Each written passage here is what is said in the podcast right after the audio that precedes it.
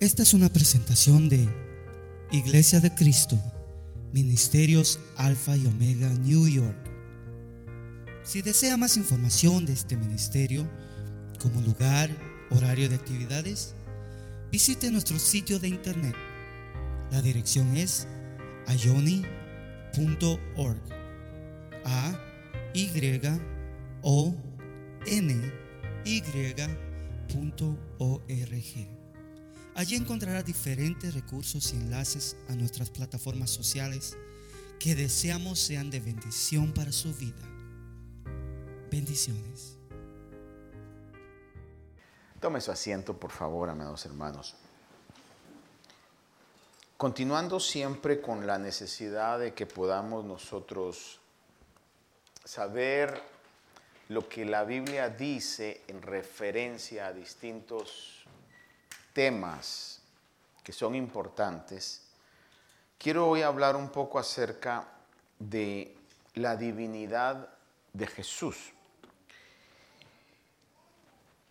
Toda religión, por buena que parezca, que no tenga claro el concepto de quién es Jesús, se constituye en una religión falsa o en una secta. Aunque tengan buenos objetivos sociales, aunque tengan buenos objetivos y normas morales, pero si la persona de Jesús no es lo que la Biblia claramente nos enseña, tarde o temprano habrá una desviación y estamos poniendo nuestra eternidad en juego. Hay mucha gente que habla y dice, sí, Jesús fue un buen ejemplo moral, Jesús fue un buen maestro, un gran hombre. Pero cuando llegan a declaraciones que Jesús hizo, como por ejemplo, no hay otro nombre dado a los hombres en el cual podamos ser salvos. Dicen, no, pero es que tienen que haber otras alternativas, tienen que haber otros caminos. Por ejemplo, el que cree en mí no es condenado, pero el que no ha creído en mí ya ha sido condenado. Dicen, no, es que ahí sí no estoy totalmente de acuerdo. Entonces, no hace sentido lo que dicen. Porque si yo digo Jesús fue un gran hombre, un gran ejemplo moral. Pero a la misma vez no creo las declaraciones que ha hecho, entonces estoy diciendo, fue un gran hombre mentiroso. No sé si me estoy explicando en esto. Porque si él dice, no hay otro camino para llegar a Dios, o creo que lo que él ha dicho indiscutiblemente es así, o si no estoy diciendo que está mintiendo. Entonces, saber quién es Jesús, que no fue un gran maestro solamente, que no fue un hacedor de milagros solamente, que no fue un gran hombre, esos son atributos que adornan la esencia de lo que Jesús fue. Y la Biblia claramente dice que Jesús es Dios que se hizo carne. Hay un sinfín de religiones hoy en el mundo. Viendo algunas estadísticas, algunos llegan a contar por miles las religiones que hay en el mundo. Sin embargo, hay algunas que sobresalen o son más conocidas. Por ejemplo, los testigos de Jehová creo que es bastante conocida la secta de los testigos de Jehová. ¿Y por qué digo secta? Exactamente por lo mismo que le dije al principio, por el concepto y la enseñanza que tienen acerca de la persona de Jesús. Los testigos de Jehová dicen que Jesús es en realidad Miguel, el arcángel, que él fue la primera creación de Dios. Vea lo que dicen, que fue creado, en otras palabras, Jesús fue creado. Hay un eco por acá. ¿sí? Dice, vino a la tierra como hombre, murió en un madero y se levantó de la tumba invisiblemente como un espíritu. En otras palabras, no resucitó con un cuerpo como la Biblia claramente lo dice. Luego Jesús regresó en forma invisible a Brooklyn, Nueva York, en el 1914 para encabezar la sociedad Watchtower Bible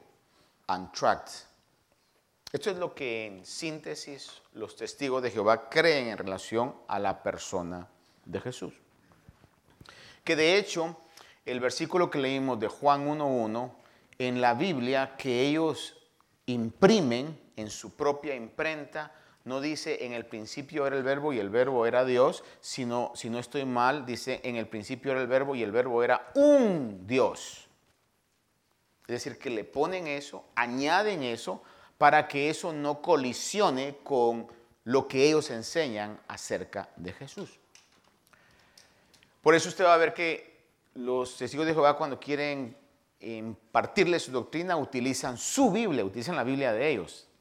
Si usted lo lleva a la Biblia suya, van a tener un grave problema. Por eso tenemos que conocer nuestra Biblia. Amén. Los mormones, como le digo, no voy a entrar a las miles de religiones, ni siquiera cientos, ni siquiera decenas, solamente le voy a mencionar a mi consideración algunas que son conocidas.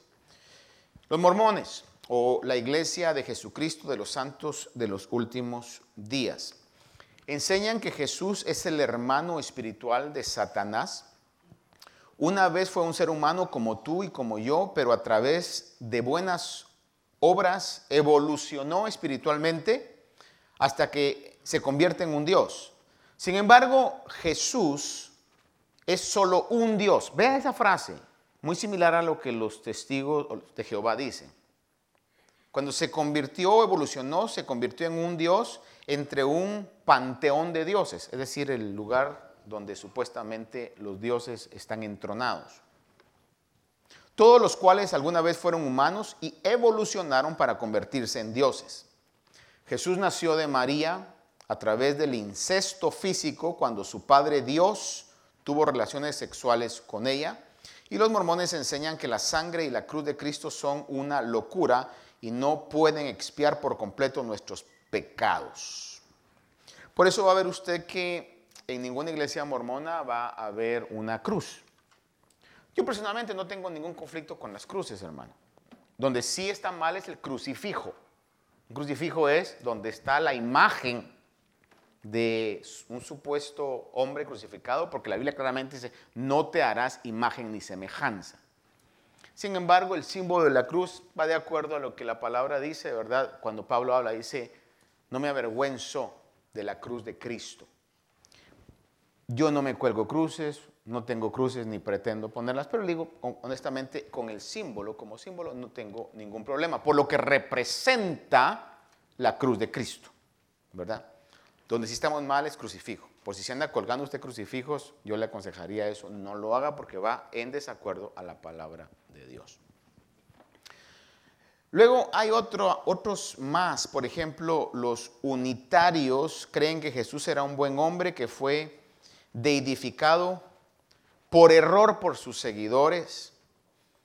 Hay una secta que se originó o, tuvo mucho auge por, esta parte de los Estados Unidos también, que eh, se conoce o se conoció tiempo atrás como los Munis. Ya en nuestro tiempo como que no tanto, pero en los 70s por ahí fue algo bastante conocido, los Munis, que fue fundada por un hombre que se llamaba Sun Myung Moon. Su apellido era Moon, por eso se les conocía a ellos como los Munis. Él se autodenominaba ser el Mesías y se conoció como el Mesías coreano. Y esta secta afirma que Jesús fue un hombre que fracasó en su misión divina y que él, en otras palabras, el eh, Sun Myung Moon, y que él es la segunda venida de Cristo para unir al mundo bajo el estandarte de la iglesia de la unificación. Una de las cosas que ellos hacían y fue conocido mucho eran matrimonios masivos. Y mire cómo es de importante que nosotros veamos la fuerza que tienen las fuerzas espirituales. Porque comenzó haciendo estos matrimonios masivos en Corea y creo que fueron como unos 17, 27 en la primera vez. Luego creció a ciento y algo, luego se hicieron 500 y, y tanto.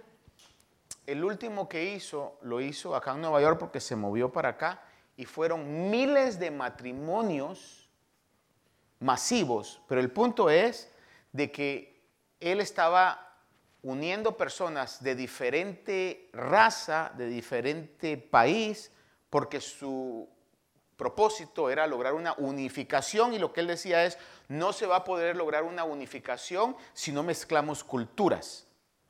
Y la gran mayoría de esos matrimonios ni siquiera se habían conocido entre ellos, simplemente él de una u otra manera decía, te vas a casar con ese, te vas a casar con la otra, y la gente movida eh, fascinada, definitivamente engañada por la fuerza de los espíritus contrarios, hacía caso a eso.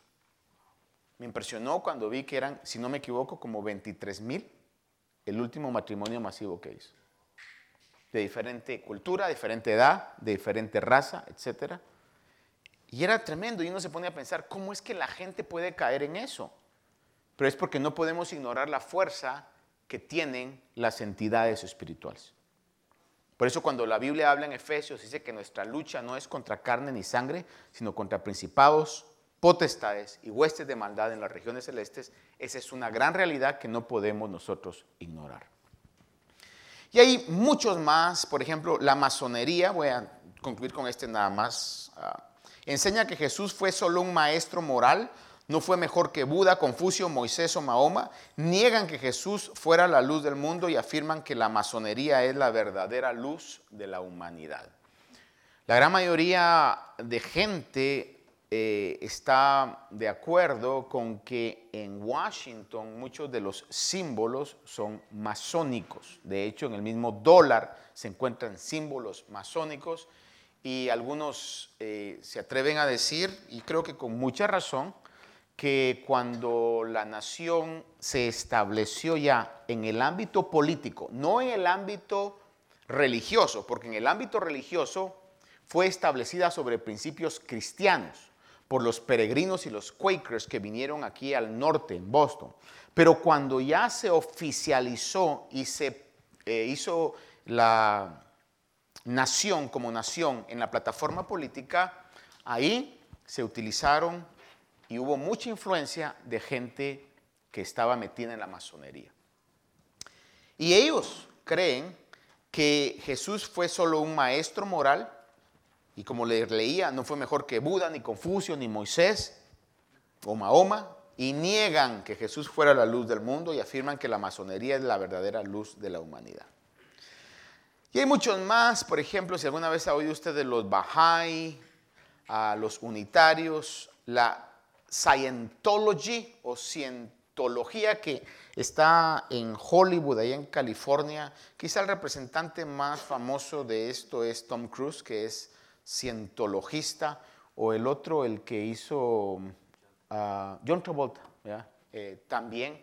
O sea que eh, eh, su foco es encontrar gente o celebridades, gente de mucho dinero también, y de hecho hay algunos documentales que desenmascaran lo que está detrás de eso, porque cuando alguien se sale de la cientología, hermano, lo acosan de tal manera que le hacen la vida miserable. Pero yo no me intereso tanto en saber de las otras, lo que tengo que interesarme es saber lo que la Biblia dice. Pero existen todo ese tipo de situación eh, y si nosotros no estamos comprometidos con la palabra de Dios. Totalmente. Le digo yo, las fuerzas espirituales son reales y son poderosas. Y no podemos nosotros decir, voy a bajar la guardia. A mí no me tocan, a mi familia no la tocan, a, a mi iglesia no la tocan. Tenemos que fundamentarnos y estabilizarnos sobre lo que la palabra de Dios dice. Porque esa es nuestra lucha. Ah, los Rosacruces, alguna vez usted lo ha oído mentar, afirman que Jesús era la manifestación de la conciencia cósmica. Lo que eso pueda significar no me interesa, pero no es lo que la Biblia dice acerca de Jesús. Y si usted está interesado en encontrar qué religión eh, cree eh, lo que cree acerca de Jesús, le invito a que haga un estudio exhaustivo de las mil religiones que hay, ahí me paso una copia. Personalmente, personalmente, creo que la seguridad más ah, firme que tenemos es conocer lo que la Biblia dice. Porque si conozco la verdad, voy a poder identificar la mentira. Pero si no conozco lo que la Biblia dice, voy a ser llevado Hoy creo esto, la otra semana cambio, porque suena más atractivo. Tenemos la necesidad, el deber, la obligación, y no hay alternativa, sino poder conocer qué es lo que la Biblia dice acerca de Jesús. Porque como en alguna oportunidad yo le compartí acá, desde Génesis hasta Apocalipsis, cada libro de la Biblia, de los 66, 39 del Antiguo, 27 del Nuevo, tiene como propósito manifestar la persona de Jesús. En diferente aspecto, pero su propósito es, cuando usted lee su Biblia, estudia su Biblia, medita en la Biblia, es poder conocer a Jesús como lo que Él es. Y no fue nada más un buen hombre, no fue nada más un maestro, Dios encarnado. Por eso pudo decir declaraciones como las que él dijo. Sin ninguna pena, sin ningún conflicto. Las dijo porque él vino a dar testimonio de la verdad. Nosotros entonces debemos conocer qué es lo que la Biblia dice acerca de Jesús. Y por eso lo llevaba a que leyera conmigo en Juan 1.1 y Juan 14, donde dice claramente, en el principio era el verbo, es decir, hablando de Jesús, y el verbo estaba con Dios y dice, y el verbo era Dios. Este versículo totalmente desarraiga toda creencia de que Él fue creado. En el principio Él estaba con Dios y Él era Dios, uno con el Padre. No creado, uno con el Padre. En el 14 decía que el verbo se hizo carne y habitó entre nosotros y vimos su gloria. Y dice, gloria del uno y único que vino del Padre lleno de gracia y de verdad.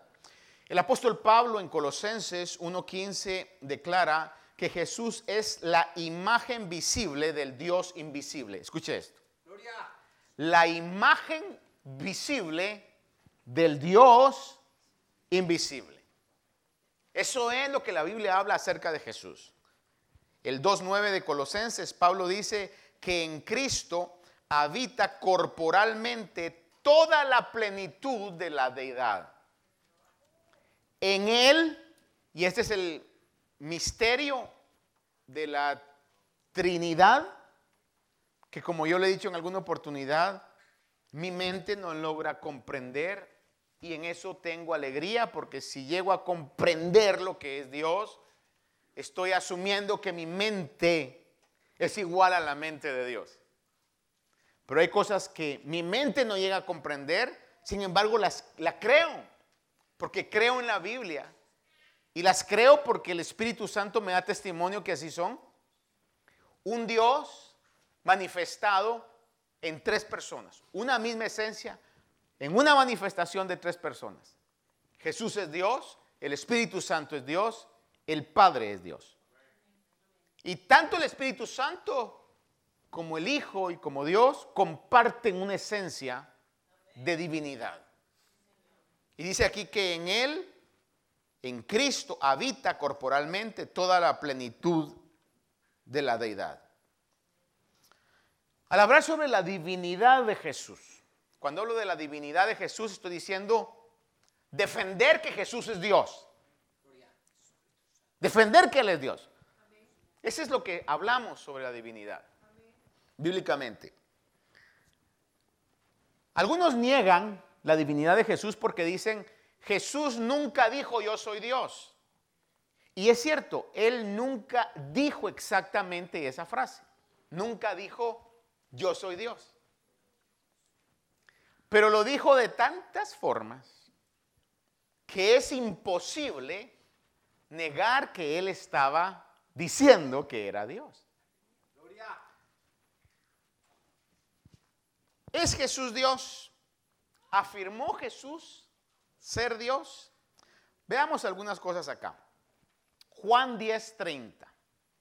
Voy a ir rápido, no le voy a esperar a que lo busque porque si no creo que no me alcanza el tiempo, pero si usted es rápido en la Biblia, pues usted lo buscará, ¿verdad? Juan 10:30 dice, yo y el Padre uno somos. Eso dice, yo y el Padre uno somos. Y cuando los judíos oían esta declaración, yo y el Padre uno somos, obviamente les causaba un tremendo coraje, conflicto y rabia.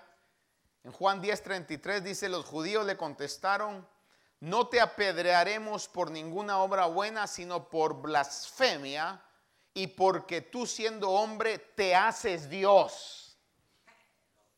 Ellos sabían muy bien que él no tenía que decir yo soy Dios, con lo que estaba diciendo, estaba afirmando que era Dios.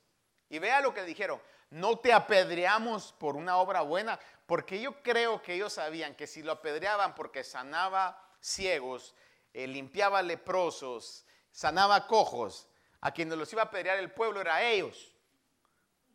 Por eso no podían, pero decían, te, que, te vamos a apedrear por esa blasfemia. Sin embargo, vemos en la palabra del Señor que nunca pudieron poner una mano encima hasta que llegó el tiempo exacto cronológicamente exacto, cuando era el tiempo que Él iba a dar su vida como rescate por nosotros. Juan 8:58, otro ejemplo de esto. Jesús declaró, de cierto os digo, antes que Abraham naciera, dice, yo soy.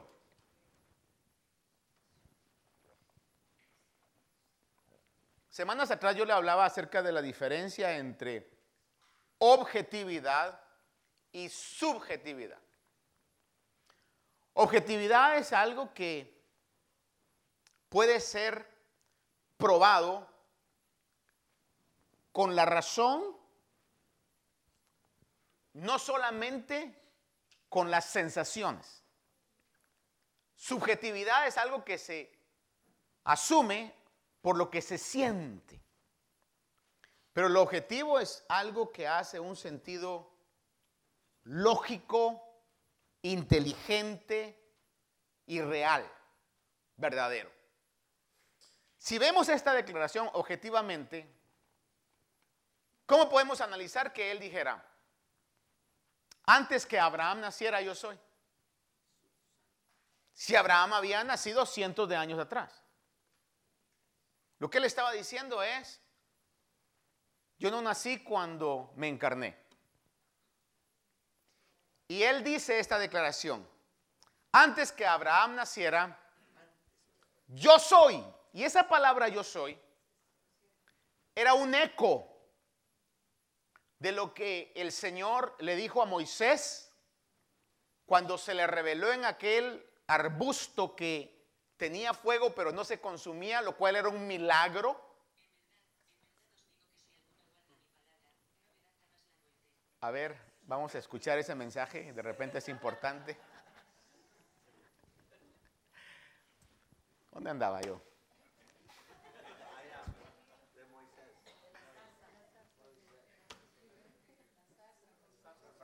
Sí, sí, sí.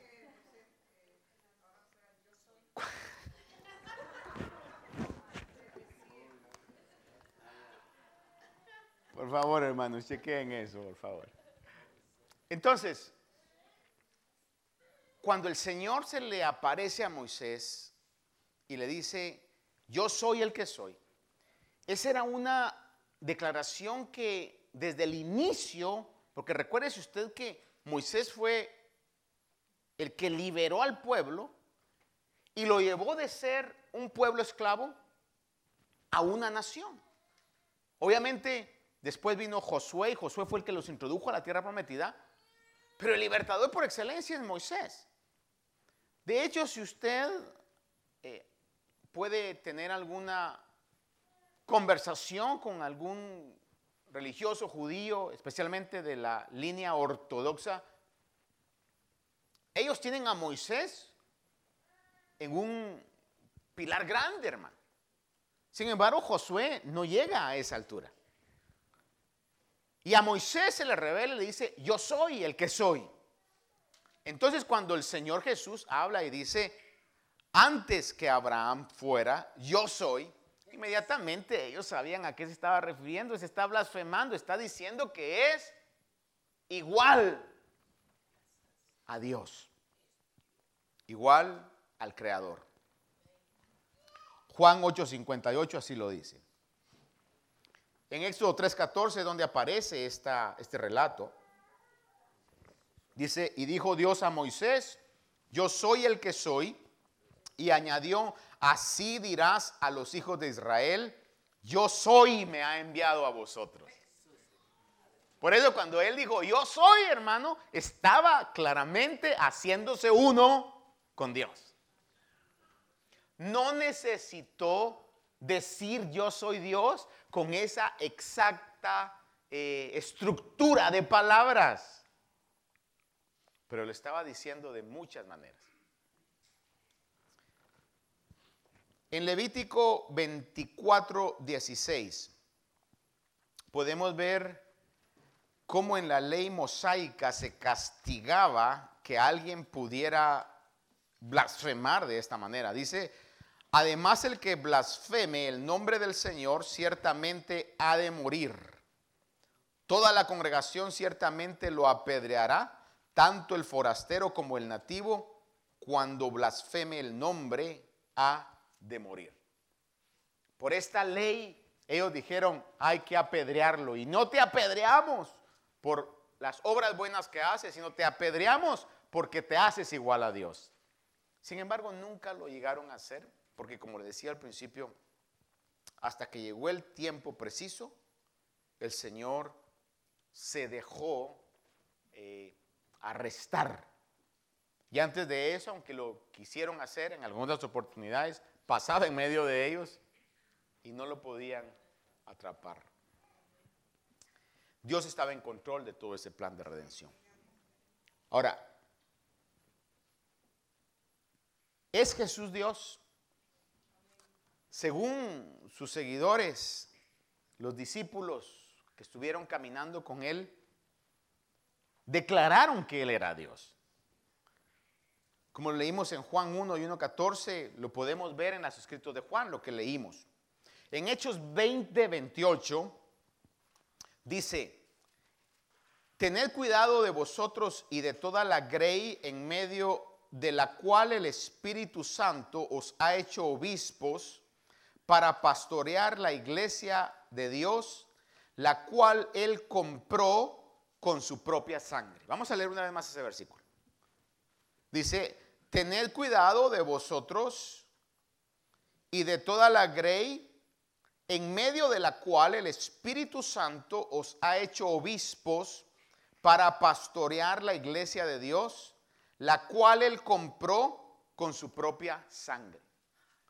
El apóstol Pablo está escribiendo esto y está diciendo que la iglesia la compró Dios con su propia sangre. ¿Y quién fue el que derramó la sangre? Es decir, le están atribuyendo sus seguidores divinidad a Jesús.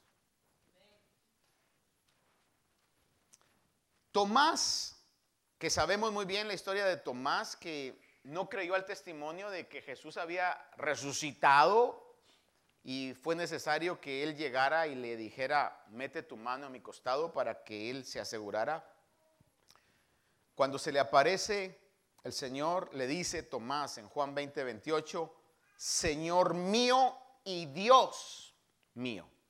No solamente Señor mío, sino Señor mío y Dios mío. Es decir, que los seguidores reconocieron la divinidad de Jesús. Y el Señor no lo corrigió.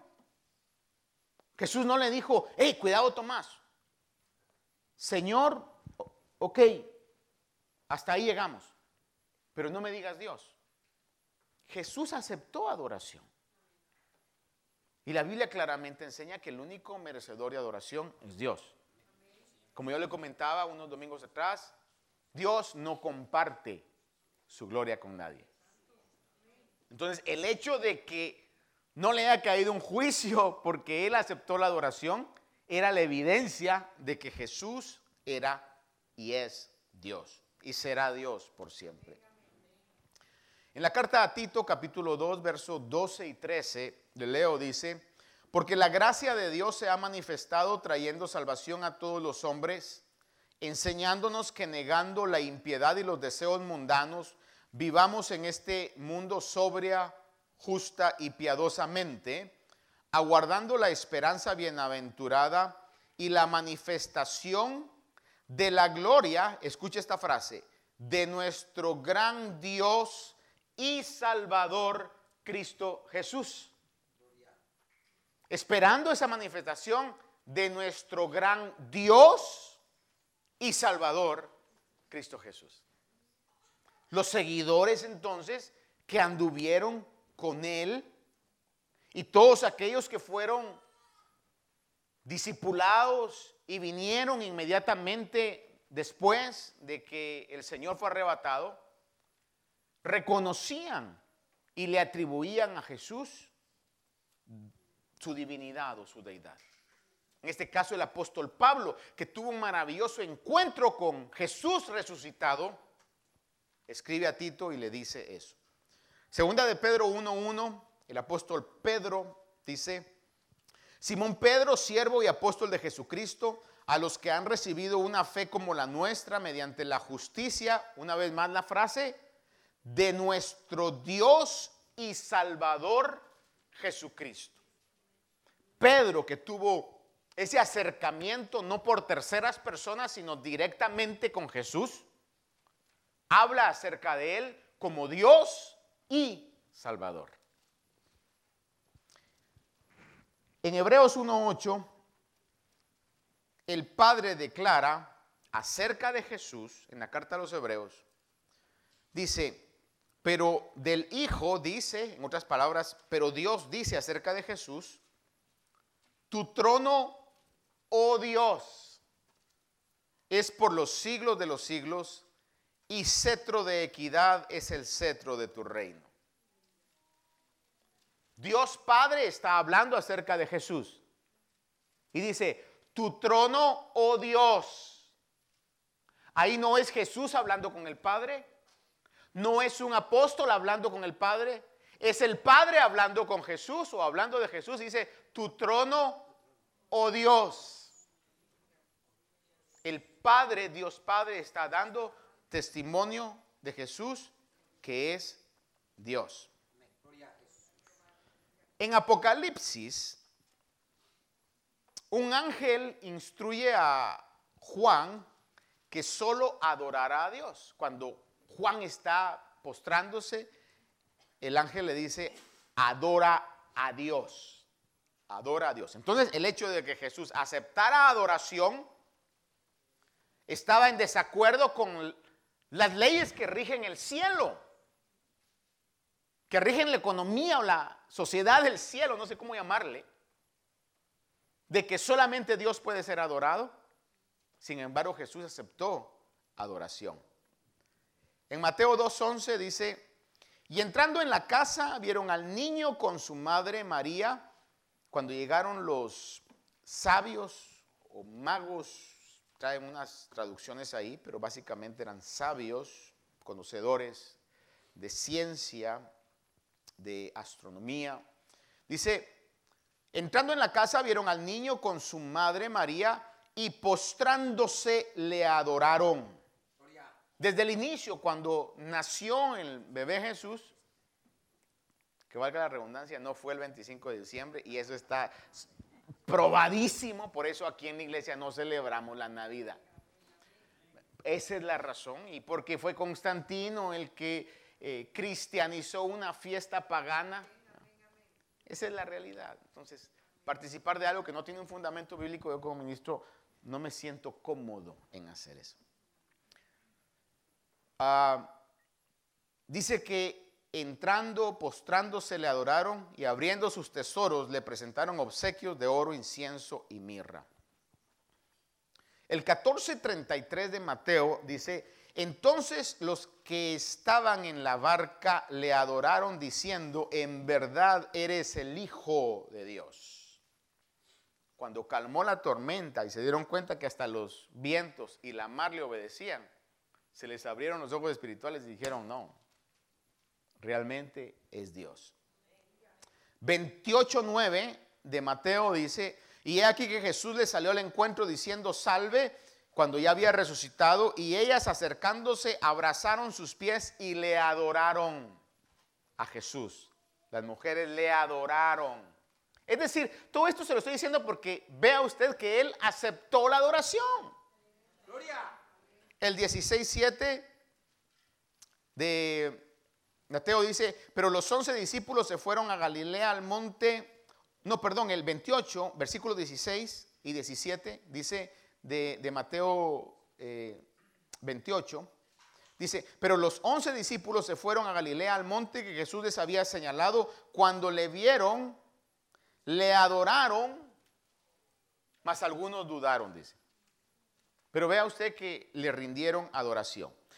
Y otro más aquí en Lucas 24, 51 y 52 dice, y aconteció que mientras los bendecía, se separó de ellos y fue llevado arriba al cielo.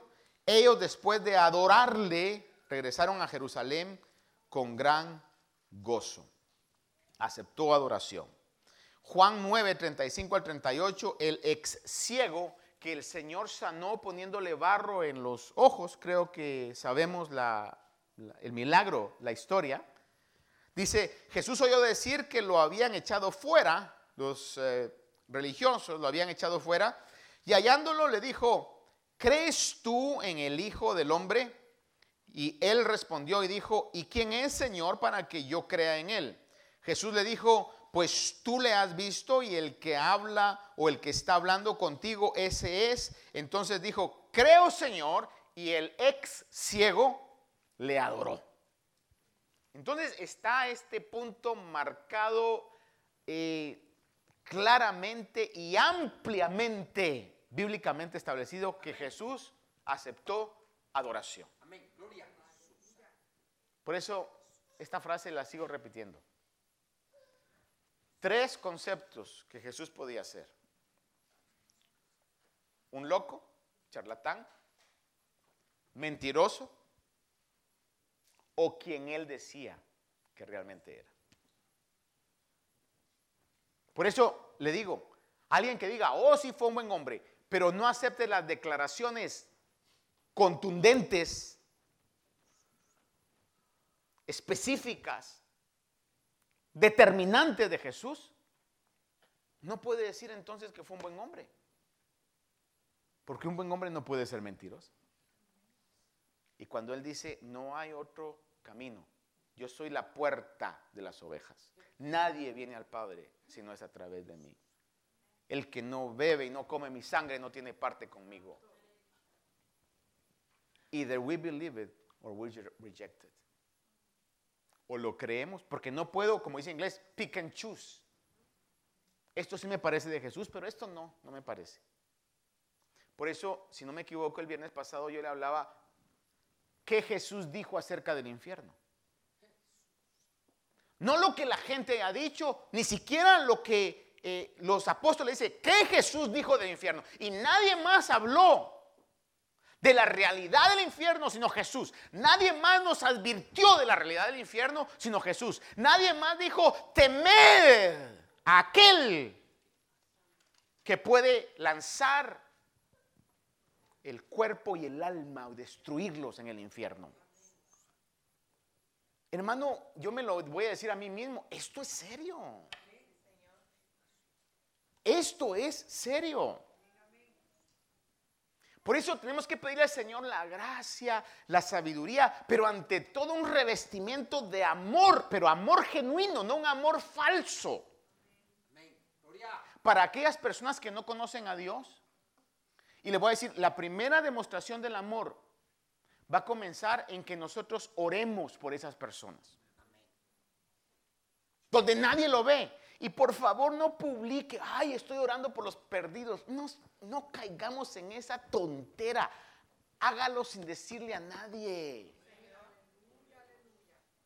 Dígale, Señor, quítame todo ese egocentrismo. No se trata de usted, no se trata de mí, se trata de que Él reciba la gloria.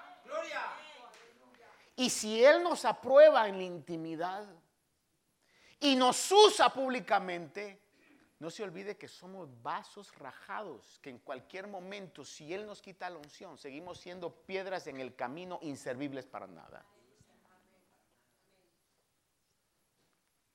Pero hermanos, si tenemos la oportunidad y conocemos personas, a lo menos, digámosle, Señor, mire, por nuestros vecinos, si los vemos, quizá no le sabe el nombre, dígale, Señor, tú lo sabes, Padre, te ruego, Señor, revélate la vida de ellos.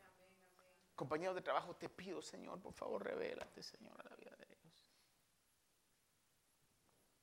Es necesario porque el tiempo se acaba, hermano.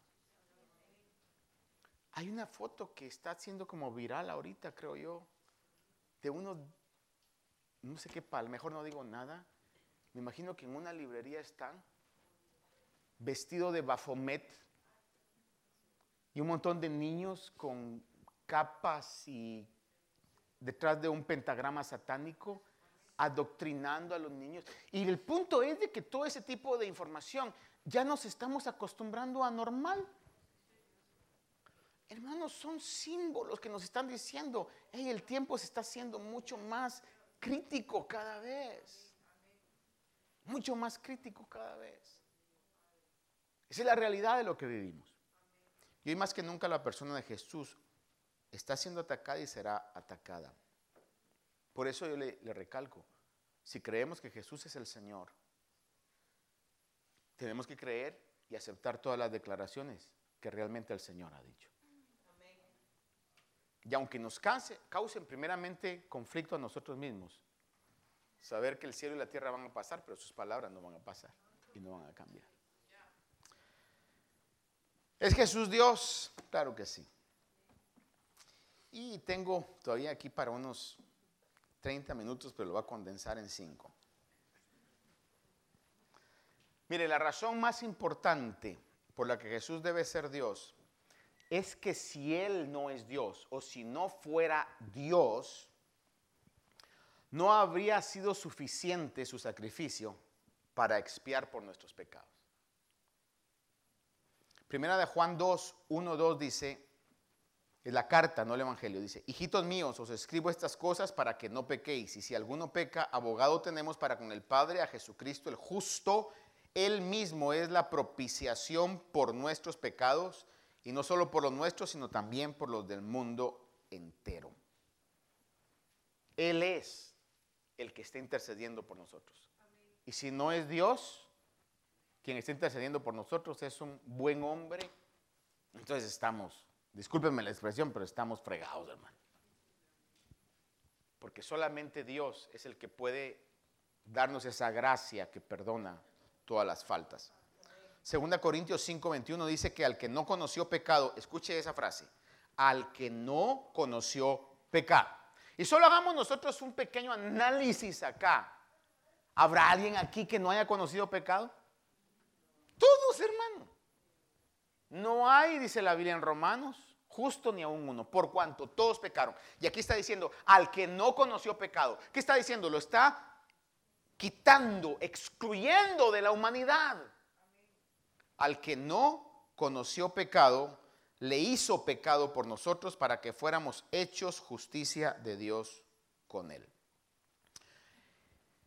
El Señor declaró que Él era Dios y que era la provisión para la salvación de la humanidad. Declaró que era el Dios encarnado, el eterno alfa y omega. Por eso cuando tuvimos la necesidad de, poner el nombre a la iglesia, esto fue lo que a mí me motivó. Dije, no quiero poner ningún otro nombre, sino quiero que se identifique como la persona de Jesús sea el centro de nuestra reunión. porque es el centro de la Biblia, tiene que ser el centro de nuestra reunión. En Apocalipsis 1.8 y 22.13 lo dice así, Él es el eterno alfa y omega. Segunda Pedro 1, del 1 al 2 le leo, dice, Simón Pedro, siervo y apóstol de Jesucristo, a los que han recibido una fe como la nuestra mediante la justicia de nuestro Dios y Salvador Jesucristo, gracia y paz sean multiplicadas en el conocimiento de Dios y de Jesús, nuestro Señor. Es nuestro deber crecer en ese conocimiento de Dios y de Jesús, nuestro Señor. Porque es la persona de Jesús, como le decía al principio, la que está siendo sutilmente atacada. Como le decía los que más se conocen, el concepto de los mormones, el concepto de los testigos de Jehová, el concepto de los rosacruces, de la Scientology o Cientología, como sea, y de cualquier otra rama que pueda haber ahí. Aún le voy a decir esto, el concepto de los católicos romanos. Y quizás alguno diga, no, pero creemos en Jesús como, como Dios. Sí, pero ponen a María como corredentora y eso es una herejía. Creemos en la Biblia, sí, pero también tienen los decretos papales al mismo nivel que la palabra de Dios y esa es una herejía. Entonces, nos damos cuenta, hermanos, de que la Biblia claramente nos revela quién es Dios o quién es Jesús y que Jesús es Dios. Terminemos. Lucas 19, 10 nos habla de que ese Dios encarnado ha venido con el propósito de salvar, de traer salvación. Dice, porque el Hijo del Hombre ha venido a buscar y a salvar lo que se había perdido. Esa era su misión, esa fue su misión y sigue siendo su misión, manifestada por nuestra predicación el día de hoy. Juan 3, 16 y 17, usted lo sabe, de tal manera amó Dios al mundo, que Dios su único Hijo para que todo aquel que cree en Él no se pierda, mas tenga vida eterna. Pero el último que quiero dejar en su corazón es Hechos 4.12, que lo sabemos muy bien, y son esas declaraciones que de una u otra manera la iglesia de Cristo, y si somos parte de esa iglesia, debemos defender. Debemos de ejercer esa apologética. Hechos 4.12 dice, y en ningún otro, en ningún otro hay salvación, porque no hay otro nombre bajo el cielo dado a los hombres en el cual podamos ser salvos. Entonces si un católico romano dice, a Jesús por medio de María, está en contra de lo que la palabra claramente dice en este pasaje, la declaración que se hace acerca de Jesús. En ningún otro hay salvación. Amén. Padre, bueno, en esta noche honramos la persona de nuestro buen Salvador y Dios. Gracias bendito Jesús porque te hiciste hombre. Como dice el profeta, varón de dolores, experimentado en aflicción. Esperamos que esta meditación haya bendecido su vida. Si desea más información de este ministerio, como lugar, horario de actividades, visite nuestro sitio de internet la dirección es ayoni.org. A Y O N. Allí encontrará diferentes recursos y enlaces a nuestras plataformas sociales que deseamos sean de bendición para su vida. Bendiciones.